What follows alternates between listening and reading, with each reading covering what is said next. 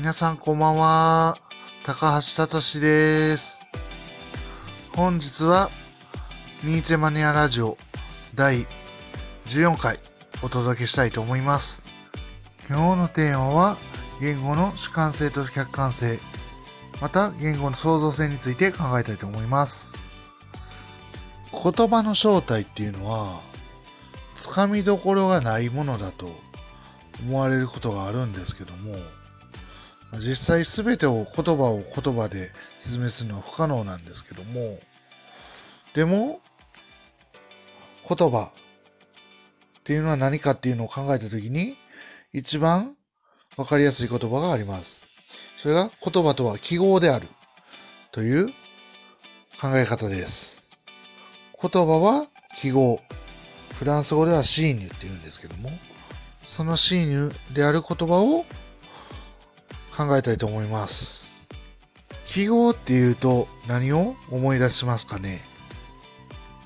例えば有名な記号としてあるのは、やっぱり象形文字とか、表意文字、表文字、文字っていうのはすべて記号と言われますね。あと、信号なんかも記号になります。ちょっと信号の例で考えてみましょうか。信号っていうのは記号だっていう話なんですけども、信号はどういう記号かというと、まず、青と黄色と赤、すべての色で、3つですね、表示されている機械。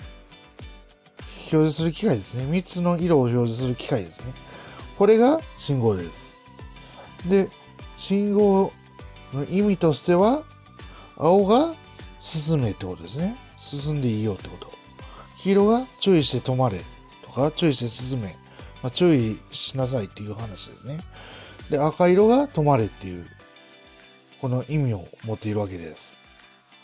つまり、客観的な事実として、まあ、感覚で捉えることができる、うんと、青色、赤色、黄色っていうものの3つの色があるわけですね。ただそれだけなんですね。えっ、と、もし、えっ、と、記号、記号じゃない、信号を知らない、えっ、と、未開民族の人が信号を見ても、えっ、と、赤が進めなんて分からない。赤が進めちゃう。赤が止まれなんて分からない話ですよね。で、青が進めなんていう話も全然分からないわけですよ。ただ、世界共通で今、えっ、と、この信号っていうのは、青が進めとか、赤が止まれとか決まってるから、みんなわかるわけです。世界共通でね、大体。ここで、この信号には2つの部分に分けられます。一つが、3つの色を表示するっていう機械ですよね。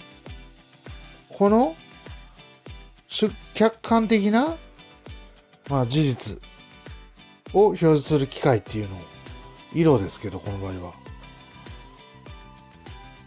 この色っていうのを表示する、まあ、客観的な指標を表示してるわけです、これは。ただでも、意味っていうのが、部分も、パートもあるわけです。青が進め、赤が止まれ、黄色が注意しろ。っていう、この意味っていうのは、まさに、この記号、信号ですね。の主観的な部分です。意味っていうのは主観的なものです。こうして考えると、言葉っていうのは主観的な部分と客観的な部分があるっていうのは皆さん知ってると思うんですけども、記号にも主観的な部分と客観的な部分があって、信号にももちろんそういった部分があります。二つのパートに分かれるということですね。主観的と客観的。で、言語学の専門用語では、まあ、言葉とか信号とかいう記号っていうのは、シーニュっていうのは、今さっきお話ししたんですけども、シーニュっていうのを、シニフィエとシニフィアンっていう言葉に、この二つに分解します。シニフィエっていうのは、記号の表現のことです。シニフィアンっていうのは、記号の内容のことです。だから、まあ、シニフィエっていうのは客観的なんですね。だから信号が3つの色を表示するっていうのはシニフィエなんです。ね？信号のそれぞれの色がどういう意味があるかっていうのはシニフィアンっていう風に言います。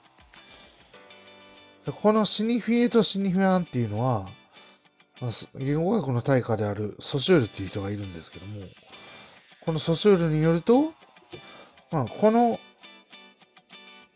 シニフィエとシニフィアンは必然的なつながりがないと。必然性はないって言ってるんですね。ところがですね、言語体系、ある言語体系の中では、必然的に繋がっていないといけないっていうふうに言っています。どういうことかっていうと、この客観的な部分と主観的な部分ですよね、要は。シニフィエとシニファンっていうのは。例えば言葉で言うと、うん、空っていう言葉があります。スカイとか空とか、何でもいいんですけども、まあ、この空っていうのは、この青、青い空がありますよね。でも、まあ夜になったら黒くなりますけど、暗くなったやつ、空でも何でもいいんですけども、空を見てると、当然、僕ら日本人は空を空と思いますよね。ところがですね、空が空である必然性は全くないわけですよ。つまり、ソートラーのつながりである言葉が、ただ意味として、意味内容として、まあ、この、まあ、点、点というか、上の方にあるもの、もので見えてる部分を空って言ってるだけなので、本当は、全くこの空っていう音とその空の指す内容っていうのは、必然的であることがないんですね。必然性がないんです、これは。つながりがもう、全く、うん、まあその言葉をかん作った人以外は、全くわからないんですね。ところが、言語体系、ある言語体系の中では、必然的なものだっていうわけです。客観的な部分と主観的な部分のつながりっていうのは。どういうことかというと、これって結構重要なことなんです。今、日本語で空っていうものと空の指す内容をちょっと考えたんですけども、この日本語の体言語体系において、空っていうのが、もし地上を、地上、地下とかを指すと勝手に想像したらこれ、日本語として成り立たないわけなんですね。空っていうのは上の方を指す言葉です。漠然と。だから、この空っていうのが、もし下を指すっていうのを無理やり言っても、まあ、この言語のまあ、ルールですね。言語の的な、ゲーム的なルールなんですけども、それが全く成り立たないわけなんですね。だから必然的なんだよっていう、いうわけです。ルールは。日本語においては、このつながりは必然的に保持されないと、うん、言葉として成り立たない。で、主観性と客観性、つまり主観的と客観的ってことなんですけども、このことを考える上で、どっちが先かっていうと、どっちが先でもないんですね、実は。これは、まあ、言語ができた後は、つまり言語を開発した誰かがいるとすれば、言語が誰かが開発すれたとすれば、その後は主観が絶対先に来るんです。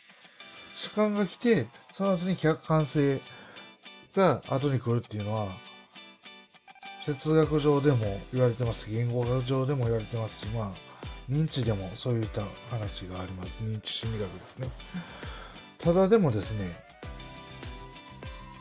言葉があるから初めてそうしたことが言えるんですね、実は。言葉がある前は、思考っていうものはないって言っても過言じゃないです。思考の正体は、